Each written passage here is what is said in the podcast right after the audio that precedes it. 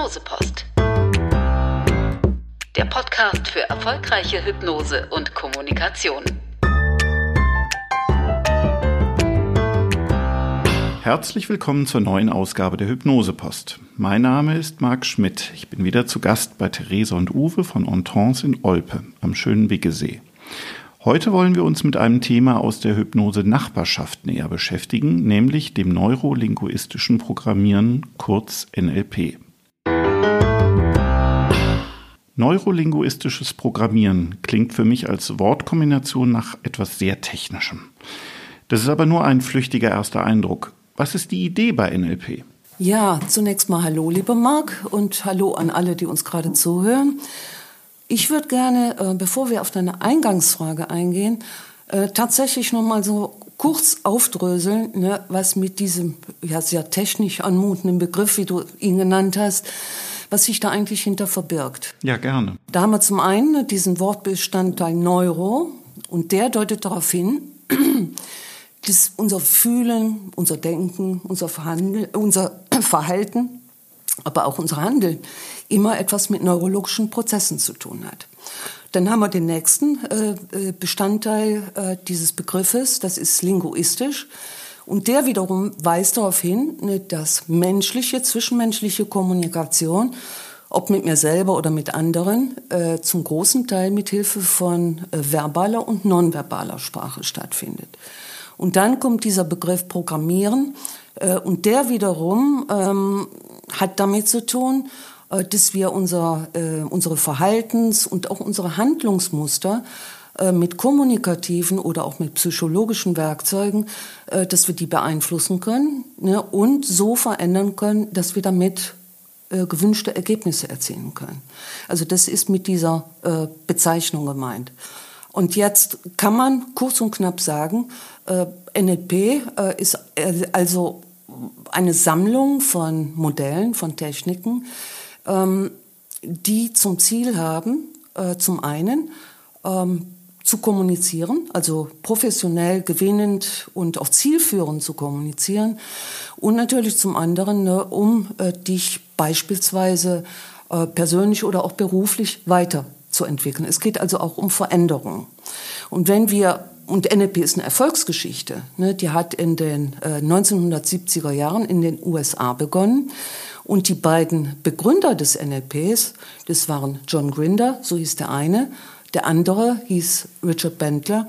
Und diese beiden ähm, hat ein Interesse verbunden, nämlich das Interesse an Psychotherapie. Und was die besonders interessiert hat, äh, war die Frage, was macht eine Therapie zu einer guten Therapie? Und da sind die auf die Idee gekommen, die Arbeitsweisen und Verhaltensweisen von sehr herausragenden Therapeuten ihrer Zeit zu untersuchen. Und dazu gehörten unter anderem Koryphäen äh, wie die Virginia Satter, ne, das ist, eine, äh, ist die Mutter der Familientherapie, äh, Fritz Perls, ein ganz wichtiger Mensch, ne, das war der Pionier äh, der Gestalttherapie und letztlich auch Milton Erickson, ne, den wir ja als Vater der modernen Hypnose kennen. Und so unterschiedlich die Ansätze äh, dieser drei Therapeuten waren, es ließen sich trotzdem bestimmte äh, Erfolgsstrategien, Grundmuster herauskristallisieren. Und genau darum äh, ging es auch, also das war das ursprüngliche Ziel hinter dem NLP, ähm, Erfolgsstrategien, ähm, ja, beschreibbar, und erlernbar zu machen, so dass man diese Strategien und diese Arbeits- und äh, Verhaltensweisen auch an andere Menschen weitergeben konnte. Zum Beispiel an Leuten ne, in sozialen oder in therapeutischen Berufen. Das war die Ursprungsidee, die hinter dem NLP gesteckt hat, weil danach hast du ja gefragt. Richtig. Ich habe mich dann ein bisschen auch schon eingelesen zu dem Thema und ähm, Jetzt hast du über Ziele ja schon gesprochen. Ähm, ich habe gelesen die Stichworte Vorannahmen und Paradigmen. Was äh, hat es damit im NLP auf sich? Ja, es gibt im NLP ähm, Vorannahmen, das sind eine ganze Menge, die hier aufzuzählen äh, würde auch den Rahmen des Podcasts sprengen, denke ich. Aber eine äh, sehr ähm, im Vordergrund stehende Vorannahme ist, äh, das ein Zitat, äh, das von äh, Alfred, Alfred glaube ich hieß der, Alfred Koczybski, das ist ein berühmter äh, Sprachwissenschaftler und Philosoph, von dem wurde das Zitat im NLP über, übernommen. Und das lautet, ne, die Landkarte ist nicht das Gebiet. Ne, das bedeutet, ne, dass wir unsere Welt über unsere fünf Sinne wahrnehmen und jeder tut es auf eine andere Art und Weise. Ne, das heißt also, Weltbilder oder Weltsichten äh, von Menschen sind immer unterschiedlich und ich erfasse auch immer nur einen Teil dieses Weltbildes. Und wenn wir diese Vorannahme mal äh, zugrunde legen, also die auch wirklich zum Prinzip machen, beispielsweise ne, in der Therapie oder auch in der Gesprächsführung mit anderen Menschen, dann können wir uns äh, mit dieser Vorannahme auch besser in die Weltbilder von anderen Menschen einfühlen äh, oder einschwingen. Ähm, und das ist auf der anderen Seite sehr bereichernd, ne? auch mal zu hören, ne? wie ist denn die Weltsicht äh, zum Beispiel von dir ne, zu einem bestimmten Thema. Wie unterscheidet die sich vielleicht von meiner Weltsicht? Gibt es da Gemeinsamkeiten oder Unterschiede? Wie auch immer. Ähm, und diese Vorannahme, die Landkarte ist nicht das Gebiet, ja, finde ich, also für mich ist die immer sehr hilfreich, ne, weil ich ja auch selber manchmal dazu tendiere, äh, bestimmte Dinge ne, als wahr äh, anzunehmen. Aber es geht ja immer auch um die Bedeutung, die du den Dingen gibst. Und eine weitere wichtige Vorannahme, äh, wie ich, die ich für sehr, sehr wichtig auch für mich selber halte, ist, ähm, hinter jeder, äh, hinter jeder, hinter jedem Verhalten ne, steckt auch eine positive Absicht. Es ist manchmal schwer zu schlucken, ne, wenn man so sieht, wie sich manche Leute verhalten. Ähm, aber dennoch ne, hilft ne, diese Trennung von Verhalten und, äh, und von Absicht dabei, die Dinge mal auch ein bisschen differenzierter zu sehen. Ne, wenn ich zum Beispiel, oh, das ist mir tatsächlich als Mutter äh, mit meiner Tochter, als die noch klein war, die neigte manchmal dazu, sich loszureißen ne, und in die Straße reinzulaufen, also in den Straßenverkehr. Und da habe ich oft sehr laut gebrüllt ich bin also außer mir geraten. Das ist natürlich kein tolles Verhalten und auch kein angemessenes Verhalten. Aber ne, da steht natürlich eine Absicht dahinter. Ne, ich wollte meine Tochter beschützen. Ne, und wenn ich diese Dinge mal so ein bisschen auseinanderhalte, ne, dann ähm, ist es auch einfacher, ne, ein bisschen toleranter oder vielleicht auch ein bisschen empathischer mit vielleicht auch unangemessenen Verhaltensweisen von anderen Leuten umzugehen. Mhm. Was sind denn typische Methoden? Jetzt hast du eben auch erwähnt, äh, die unterschiedlichen Sinneskanäle und vielleicht auch Schwerpunkte bei den Menschen, äh, die bestimmte Kanäle stärker nutzen. Was sind typische Methoden und wie geht äh, NLP genau auf diese, dieses Phänomen ein, der unterschiedlichen Sinneswahrnehmungen? Ja, typische NLP-Methoden, Techniken sind zum Beispiel ähm, Pacing, und Leading. Rapport ist ganz wichtig, ne? also erstmal eine Basis aufzubauen, ne? um eine vertrauensvolle äh, Beziehung zu meinem Gegenüber aufzubauen. Ähm, ja, Pacing heißt nichts anderes, ne, als ich mich in die Welt eines anderen einschwinge. Wie redet der? Äh, wie verhält er sich? Ne, was kann ich äh, auch aus dem vielleicht heraushören, was der gerade sagt? Kennst ja auch den Satz, ne, der erste Eindruck ne, ist immer wichtig, ne, aber der kann eben auch manchmal täuschen äh, und führen. Äh, Pacing und Leading, also Leading ist führen. Das heißt natürlich auch, äh, dass ich äh, weiß, ne, wenn ich ein Gespräch umlenken kann. Ne, zum Beispiel, wenn du Arzt bist ne, oder du bist Zahnarzt und hast einen Patienten, ne, der erzählt dir sehr viel, ne, du lässt ihm, hörst ihm zu, aber irgendwann geht es ja auch darum, ne, das dass du das Gespräch in eine bestimmte zielführende Richtung lenken willst. Ne? Zum Beispiel, dass du über eine, über eine anstehende Behandlung sprechen willst. Und dann ist eben ne, dieses äh, Pacen eine Voraussetzung dafür, dass du eben auch ein Gespräch führen kannst. Und wenn du merkst, ne, irgendwas funktioniert da nicht ne, in der Gesprächsführung, dann gehst du wieder zum Pacen äh, zurück. Und das sind so Techniken, die mir am, äh, auf Anhieb anfallen, einfallen. Und eine andere Technik, die ich unheimlich wichtig finde, ne, ist die Technik des Perspektivwechsels oder des Reframens. Ne, es gibt ja Dinge, äh, die äh, passieren, die wir auf eine bestimmte Art und Weise beurteilen. Meinetwegen gab man eine Teilnehmerin, die hatte eine sehr laute Stimme. Das fällt mir gerade ein, so als Beispiel. Und ähm, die fand es auch nicht besonders toll, ne, dass sie so laut sprach. Und ähm, dann habe ich äh, ihr gesagt, äh, ich finde das eine tolle Eigenschaft, ne, die ich gerne hätte, ne, wenn ich abends im Park äh, von jemand überfallen werden würde. Und dann musste sie lachen und sagt, stimmt, ne, so habe ich das noch nicht gesehen. Also damit ist gemeint, ne, dass du Dinge auch mal von einer anderen äh, Perspektive aus betrachten kannst. Oder dir passiert irgendwas, irgendein negatives Ereignis. Beispielsweise ist mir vor ein paar Wochen äh, passiert, da sprang mein Auto nicht an, ne, vor einem äh, Termin. Und äh, da hätte ich mich natürlich sehr ärgern können. Und da habe ich mich gefragt, ja, was ist denn jetzt eigentlich das Gute im Schlechten? Ne? Das ist so ein Lieblingssatz von mir. Und da ist mir eingefallen, hey, Moment mal, du hast eine äh, kleine Bahnstation, ne? nicht unweit deiner Haustür. Ne? Also du wirst auf jeden Fall ne, in die Stadt kommen. Ne? Und du kannst auf jeden Fall auch te äh, vorher telefonieren und den Leuten, die auf dich warten, Bescheid sagen.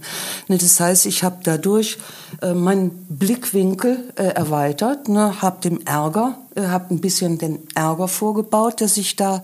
Ähm, ja, äh, sozusagen drohte zu entladen. Und äh, dieses Reframen ähm, ja, gibt dir einfach mehr äh, Wahlmöglichkeiten, ne, wie du dich in einer bestimmten Situation verhalten kannst oder eben auch, wie du bestimmte Dinge beurteilen kannst. Ne, jeder kennt ne, dieses sprichwörtliche Glas Wasser. Ne, hier, ne, äh, für den einen ist es schon halb leer, für den anderen ist es noch halb voll. Ne? Optimist oder Pessimist, ne? ist hier die Frage. Ne? Wie ist die Perspektive? Ja, Uwe, welche Techniken fallen dir ein, die du gerne äh, machst oder auch gerne anwendest? Naja, das kommt halt immer auf die Situation an und es kommt darauf an, mit wem ich es zu tun habe. Ich betrachte das Ganze nicht so sehr aus dem technischen Blickwinkel heraus, sondern ich mache halt immer das, was nötig ist. Aber du hast äh, zwei wesentliche ja schon angesprochen. Äh, zum einen das Pacing und Leading und zum anderen das Thema Reframing und Perspektivwechsel. Und das sind in der Tat auch so ein paar Basistechniken, die letztendlich äh, ja darauf aufbauen, dass äh, Bandler und Grinder äh, einiges beobachtet haben, was uns einen Aufschluss darüber gibt, wie denn die Funktionsweise äh, in der Blackbox, also so, so äh, im unbewussten Anteil unserer Persönlichkeit wieder die Funktionen äh, so ablaufen. Ähm, was für mich zum Beispiel auch eine sehr wichtige Technik als Zahnarzt gewesen ist, als ich in der Praxis noch gearbeitet habe, das sind diese ganzen schnellen Phobie-Techniken. Denn als Zahnarzt hast du ja jede Menge äh, Probleme, die in die Richtung gehen, beziehungsweise deine Patienten haben die Probleme nicht du. Äh, du hast jede Menge Probleme, die in Richtung Angst gehen. Und wenn du da was an der Hand hast, äh, womit du äh, Ängste gut kanalisieren kannst, ist das schon mal eine ganze Menge wert. Und auf Richard Bandler, glaube ich, geht der Satz zurück. Äh, einfach eine Verhaltensweise, die wir schnell erlernt haben, können wir auch nur schnell wieder verlernen, während eine Verhaltensweise, die wir langsam erlernt haben, wir auch nur wieder langsam verändern können. Und das macht zum Beispiel einen wichtigen Unterschied in der Therapie von Angstpatienten äh, im Vergleich zu den echten Zahnbehandlungsphobikern. Ein Phobiker hat in der Regel seine Angst schlagartig entwickelt und da greifen eben diese schnellen Phobietechniken sehr gut. Während ein normaler Angstpatient sich so langsam aber sicher in seine Angst reingesteigert hat und dementsprechend auch langsam durch korrigierende Erfahrungen wieder sozusagen von der Angst entwöhnt werden muss. Also im Großen und Ganzen könnte man sagen, äh, NLP zielt auf Verhaltensänderung, äh, egal äh, unter welchem, äh, in welcher Situation du bist. Du kannst immer dann, wenn du äh, irgendetwas an deinem Verhalten ändern möchtest oder am Verhalten von anderen Menschen, kannst du gut und erfolgreich mit NLP-Techniken arbeiten. Ja, was mir dann noch einfällt, ne, was ich sehr äh, am NLP schätze, ne, das sind diese äh, kreativen Techniken wie beispielsweise man das Modell, aber man kann sehr schön damit arbeiten. Das, sind, sind, ist zum Beispiel das Mentoren, Mentorenmodell. Also wenn ich in einer Situation bin, äh, wo äh, ich vielleicht, äh, wo ich vielleicht nicht weiterkomme, sagen wir mal so, äh, dann kann ich mir vorstellen, äh, jemanden, ne, der äh, diese Situation cooler oder auch irgendwie besser bewältigen würde, ne, als ich im Moment. Ne? Kann ich mir meine Freundin vorstellen, Das kann aber auch irgendeine Figur äh, aus der Literatur sein. Ja, so ein, einer meiner Lieblingsmentoren ne, ist äh, Professor Dumbledore aus Harry Potter. Äh, und ich stelle mir dann vor, ne, wie würde dieser Mensch ne, äh, in dieser Situation reagieren und welches Scheibchen könnte ich mir vielleicht von diesem Menschen abschneiden, um in einer ähnlichen äh, Art und Weise, also besser äh, reagieren zu können als äh, ich das sonst tue. Also sich diese Dinge auch vorstellen zu können, ist ja eine Ressource. Ne? Also Dumbledore kommt ja nicht äh, von außen auf mich äh, zugeflogen, sondern das sind Dinge, die ich mir vorstellen kann ne? und die auch zu meinen eigenen Ressourcen gehören. Ne? Also die Fähigkeit, Dinge zu imaginieren, sich vorzustellen, ist eine Ressource. Ne? Und da wird eben auch im NLP, wie auch in der Hypnotherapie, immer sehr darauf geachtet. Ne? Auch zum Beispiel, wenn ich ein Ziel erreichen will. Ne? Wenn ich irgendein Vorhaben habe, äh, was weiß ich, will abnehmen oder ich will nicht mehr rauchen, ähm, dann gucke ich zunächst mal äh, natürlich auch dahin, ne? wo liegen meine Ressourcen. Ne? Wie könnte ich diese Vorhaben, was brauche ich, um diese Vorhaben in die Tat umzusetzen und welche Dinge habe ich schon. Ne, oder welche Dinge, welche äh, Fähigkeiten müsste ich vielleicht stärken? Ne, oder wo kriege ich Unterstützung her? Ne, also Zielearbeit ist auch ein ganz wichtiges Thema im LLP. Ähm, allerdings ne, äh, kann ich euch jetzt einfach nicht ersparen. Ähm, das NLP wird manchmal auch sehr vollmundig vermarktet ne, von äh, einigen NLP-Instituten. Und eins kannst du mit NLP sicherlich nicht. Ne, das ist dir ein Traumpartner äh, zu backen. Äh, du kannst auch nicht von heute auf morgen vom eingefleischten Couch Potato zum Spitzensportler werden. Ne, aber wobei NLP hilft, ne, ist erstmal Zielprozesse äh, so zu strukturieren, ne, äh, dass Ziele auch planbar werden. Ne? Also du kannst äh, Ziele in äh, unterschiedliche äh, Schritte unterteilen. Und dann kommt noch was dazu ganz wesentlich ist, dass du dir dein Ziel auch vorstellen kannst. Ne, dazu kannst du zum Beispiel in die Zukunft reisen und dir vorstellen, wie ist es denn, ne, wenn ich, was weiß ich, 20 Kilo abgenommen äh, habe. Ne, wie sehe ich aus? Wie geht's mir da? Wie fühle ich mich? Was höre ich da vielleicht an Komplimenten oder was ich mir selber sage? Was rieche ich da vielleicht ne, an äh, neuen äh, Nahrungsmitteln, ne, mit denen ich mich jetzt ernähre? Ne? Also das ist sehr sinnes, ein sehr sinnesspezifische, eine sehr sinnesspezifische Technik, wo du eben auch ne, äh, alle deine fünf Sinne äh, mit sozusagen ins Boot nimmst. Denn es bringt nichts, ne, wenn du nur aus verstandesmäßigen Gründen ne, dir äh, irgendein Ziel setzt, ne, weil Emotionen ne, und auch das Unbewusste ist meistens stärker ne, als der äh, Verstand. Ne, kennen wir alle. Ne, der Verstand sagt Sport und der Bauch brüllt Couch. Ne, kennen wir alle. Ja, jetzt hast du schon angesprochen, ähm, dass das ähm, auch sehr aggressiv teilweise vermarktet wird. Ähm, ich nehme das auch in anderen Bereichen wahr. Ihr bewegt euch vor allen Dingen im therapeutischen Bereich, aber beispielsweise ähm, äh, wenn es um Verkaufstraining geht oder sowas. Und dann hat es in meiner Wahrnehmung auch schnell den äh, Geschmack, dass es sehr manipulativ ist. Und ähm, ich glaube, das ist ein gängiges Vorurteil. Was sagt, wie entgegnet ihr dem? Ist NLP sehr manipulativ? Ja, das ist es auch die sinnvolle Anwendung von NLP hängt ganz entscheidend davon ab, äh, dass der äh, moralisch-ethische Rahmen, äh, der, der dem NLP zugrunde liegt, auch gewahrt wird. Und das ist die Ökologie. Das heißt also, dass man darauf achtet, dass, wenn man mit NLP-Techniken arbeitet, immer alle Beteiligten einen Gewinn daraus ziehen können und nicht einer den anderen übervorteilt.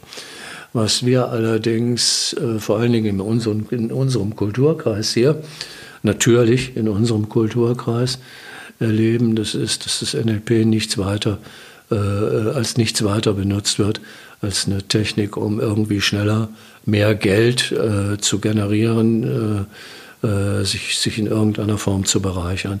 Und dementsprechend ist es so, dass das meiste, was an NLP äh, in Deutschland angeboten wird, so eine Business-Ausrichtung hat. Und mit der habe ich überhaupt nichts am Hut.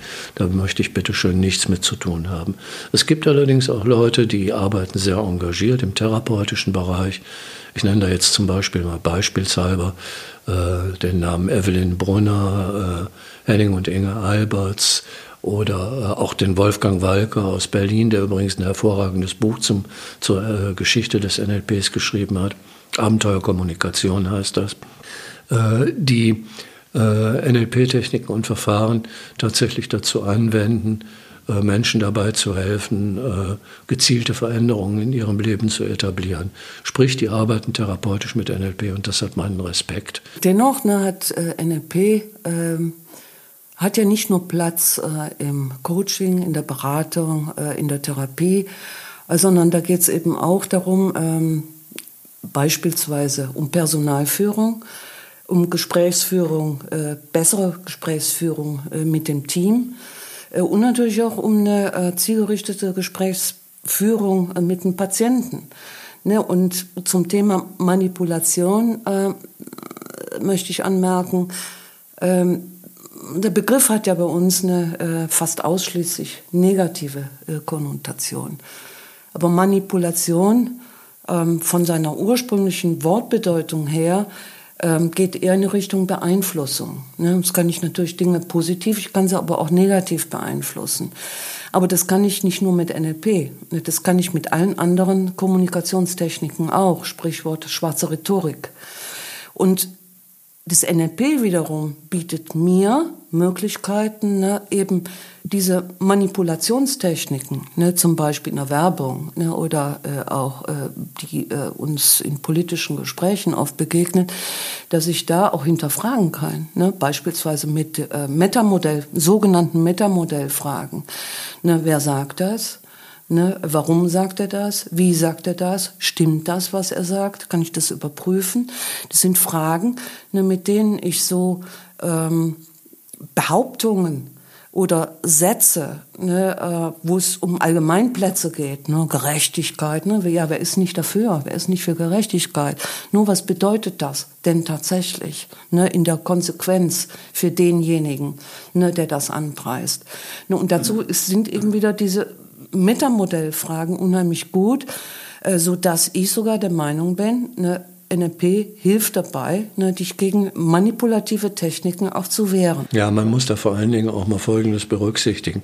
Wenn man sich mal anguckt, auf welchem geistigen, um, aus welchem geistigen Umfeld das NLP äh, äh, herausgewachsen ist, äh, da war in den 60er Jahren das Human Potential Movement, äh, dann äh, in den 70er Jahren eben die äh, überragenden Erfolge der äh, äh, Therapeutenriege, die die Theresa eben schon äh, zu Beginn angesprochen hat. Und ich kann mich noch erinnern, mein erster NLP-Ausbilder, ist das halt mein wichtigster Lehrer gewesen, der Henning Alberts, der ist damals, der gehörte damals zur äh, ersten NLP-Gruppe, die von Thies Stahl aus Amerika nach Deutschland rübergebracht worden ist. Und damals ist man in die NLP-Ausbildung reingegangen, eben um äh, Manipulationen und Beeinflussungen besser erkennen zu können. Und man hat das damals aus dieser Haltung herausgetan, das müssen wir unbedingt allen Leuten beibringen, damit die Leute nicht verarscht werden können. Und das ist mittlerweile ins totale Gegenteil umgeschlagen. Äh, nicht, nicht nur, aber über weite Strecken. Wie seid ihr denn überhaupt auf das Thema NLP gekommen? Das war ein Ausfluss aus unserer Hypnoseausbildung. Also das ist bei mir das, äh, ja. Äh, Hypnose ist ja letztendlich, beziehungsweise die Arbeit mit Hypnose und Trance ist letztendlich das, was die Energie in die, äh, in die NLP-Prozesse reinschiebt. Und wenn du dich mit Hypnose beschäftigst, dann äh, beschäftigst du dich automatisch auch, äh, zumindest über weite Strecken hm. mit NLP, weil das NLP halt, äh, hat es halt geschafft, äh, Strukturen, zu beschreiben, äh, die wirksam, äh, die, die, die, die wirksam, mit denen man Wirksamkeit äh, erzeugen kann. Und, äh, und mit denen man auch äh, Hypnose, mit denen Hypnose ja. auch besser erlernbar, ja, äh, Struktur, also in strukturiert. Ja, ja, genau. Mhm. Das ist das, was das mhm. NLP macht. Ja. Und deshalb lernst du schon in der Hypnoseausbildung sehr viel NLP. Jetzt habt ihr, haben wir gerade über den, zuletzt über den Punkt Manipulation auch gesprochen. Ähm, würdet ihr sagen, dass es sinnvoll ist, dass möglichst viele Menschen NLP erlernen, um auch Manipulationsversuchen ähm, zu entlarven und dem zu widerstehen? Ja, äh, da gibt es allerdings dann folgendes Phänomen. Äh, die äh, Leute melden sich zu so einem NLP-Kurs an. Das ist in der Regel ja äh, der Basic oder der Practitioner. Also Basic ist so die knappste Einführung, geht über drei Tage, Practitioner geht dann über neun Wochenenden. Und in den Kursen entsteht eine gewisse Atmosphäre und das, was sich im Laufe der Jahrzehnte entwickelt hat, das ist so eine Art, ja, wie soll ich das beschreiben, schon, schon so eine Art äh, Franchise-Modell geworden. Du machst eine NLP-Ausbildung zum Practitioner und dann machst du das von vornherein. Du, du wirst schon alleine aufgrund der Atmosphäre, die in den Kursen äh, äh, vorherrscht, in die Richtung äh, geschoben, mach als nächstes deinen Master und dann mach als nächstes deinen Trainer. Und das ist etwas, was ich kritisiere. Also ich finde, ähm, dass NLP schon in Schulen unterrichtet werden sollte, sollten, beispielsweise. Gerade weil wir in Zeiten äh, von Fake News und äh, ja. Informationsüberflutung äh, leben. Und wir, gerade die Kinder, ne, die haben zwar schon manchmal mit sieben oder acht Jahren ein Smartphone, die haben aber keine Medienkompetenz. Ne? Und deswegen wäre für mich ganz wichtig, ne, zumindestens einiges von dem, was mit NLP äh, erreicht worden werden kann, ne, das in Schulen, äh, in die Schulen. Und das passiert ja auch schon, ne, dass Lehrer, ne, dass Pädagogen äh, NLP-Techniken anwenden. Entschuldige, wenn ich dir da so ins mhm. Wort falle. Ja. Ähm, das wäre äh, das, was äh, man erwarten würde, wenn wir in einer Welt leben würden, die vom gesunden Menschenverstand regiert wird. Dann würde man schon damit anfangen, den Kindern im Kindergarten den Leistungsdruck mhm. zu nehmen und äh, sie in der Schule äh, äh, ausstatten mit einem kritischen Geist gegenüber allem, eben um zum Beispiel sowas wie äh, Fake News oder den, den, sonstigen medialen Unsinn, mit dem wir heutzutage gequält werden, rechtzeitig zu erkennen. Das würde aber nun wiederum auch voraussetzen, dass es Leute gäbe, äh, die ein Interesse daran haben, äh, die ein Interesse daran hätten, es mit einem gebildeten Volk zu tun zu haben. Und da habe ich in letzter Zeit meine Zweifel.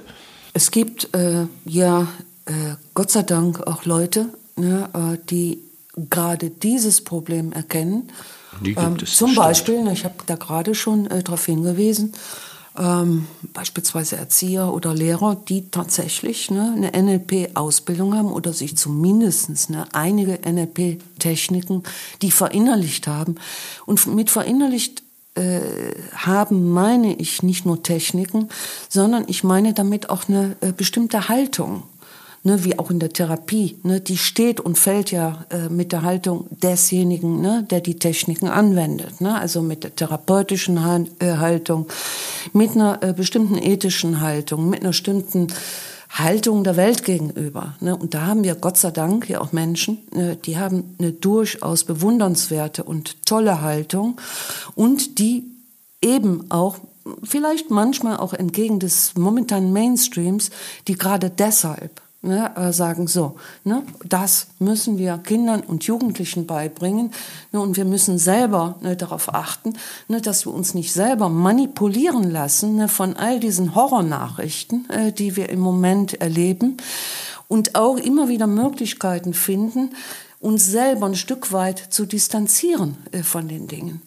Ja, äh, zum Beispiel, indem wir so eine innere äh, Schutzmauer aufbauen, ne? also auch mit Hilfe von äh, imaginativen Methoden oder vielleicht auch mal dieser plärrenden äh, inneren Stimmen, ne? die kennt jeder von uns, ne? diese kritischen Stimmen, die dich runterziehen ne? oder dir sagen, das schaffst du auf gar keinen Fall, dass wir die mal einen Ton leiser stellen können. Ne? Und da verändert sich auch schon eine ganze Menge. Also ich plädiere nach wie vor dafür. Ne? NLP von entsprechend geschulten Leuten, äh, die eben auch eine ethische Grundhaltung haben, die möglichst vielen Leuten beizubringen. Und kann man bei euch sich zum Innenbereich Thema NLP ausbilden lassen? Äh, ja, wir bieten in äh, regelmäßigen Abständen, so von drei bis vier Jahren, mhm. immer mal wieder genau. einen äh, NLP-Practitioner äh, bei uns an. Äh, äh, gelegentlich ist auch ein Masterkurs mal draus geworden. Wobei der Practitioner der eigentlich wichtige Kurs, äh, die eigentlich wichtige Kursreihe ist. Aber das ist dann mehr oder weniger so, eine, äh, so ein Gewächs aus der therapeutischen Hypnose heraus, äh, die wir hier in unseren Kursen ja trainieren.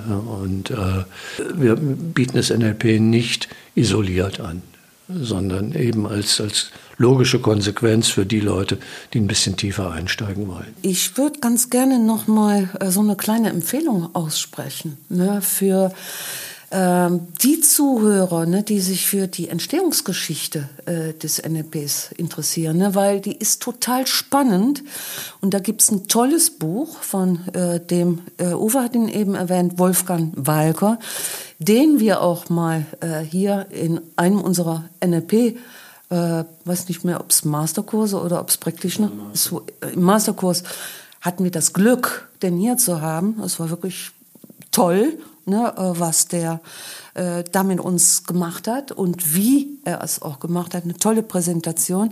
Und der Wolfgang Walker, der hat ein sehr fundiertes Buch über eben diese Entstehungsgeschichte des NLPs geschrieben, die sich nicht nur sehr spannend liest, ne, sondern die auch sehr fundiert ist ne, und wo auch wissenschaftliche Erkenntnisse einfließen. Also das ist eine ganz dicke Empfehlung äh, auch an die, die mal ein bisschen mehr darüber lesen wollen und vielleicht auch eine Ahnung äh, kriegen wollen, ja, warum könnte es sich lohnen, ne, für mich äh, jetzt mal tatsächlich so eine so, nähere, so einen näheren Kontakt mit NLP aufzunehmen. Das finde ich wichtig, ne? weil wir haben hier natürlich sehr viel positive Dinge erwähnt, aber auch eben die Schattenseiten des NLPs. Und es ist auch nicht immer so leicht, sich da durchzuwursteln, ne, als Anfänger oder als Greenhorn. Dann wäre es vielleicht auch eine gute Empfehlung, wenn es Fragen gibt zum Thema NLP, euch mal direkt anzuschreiben und anzusprechen und ähm, sich für den Newsletter anzumelden, um mitzukriegen, wenn mal wieder ein NLP-Kurs angeboten wird. Ja, aber auf jeden Fall. Aber mhm. hallo. So, dann sind wir mit der heutigen Folge, sind wir am Ende der heutigen Folge angekommen und wenn ich das richtig sehe, hat Uwe noch ein schönes Abschlusszitat für uns. Ja, das stammt von Richard Mandler und äh, das lautet, morgen wirst du drüber lachen, also kannst du gleich heute damit anfangen. Das ist doch ein schöner Vorsatz. Ja, super. Vielen Dank für das Gespräch und vielen Dank fürs Zuhören und ja, bis zum nächsten mal. mal. Ja, bis zum ciao. nächsten Mal.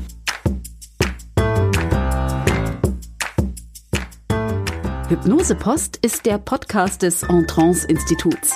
Produktion Fresh Info. Weitere Informationen und die Show Notes auf hypnosepost.de.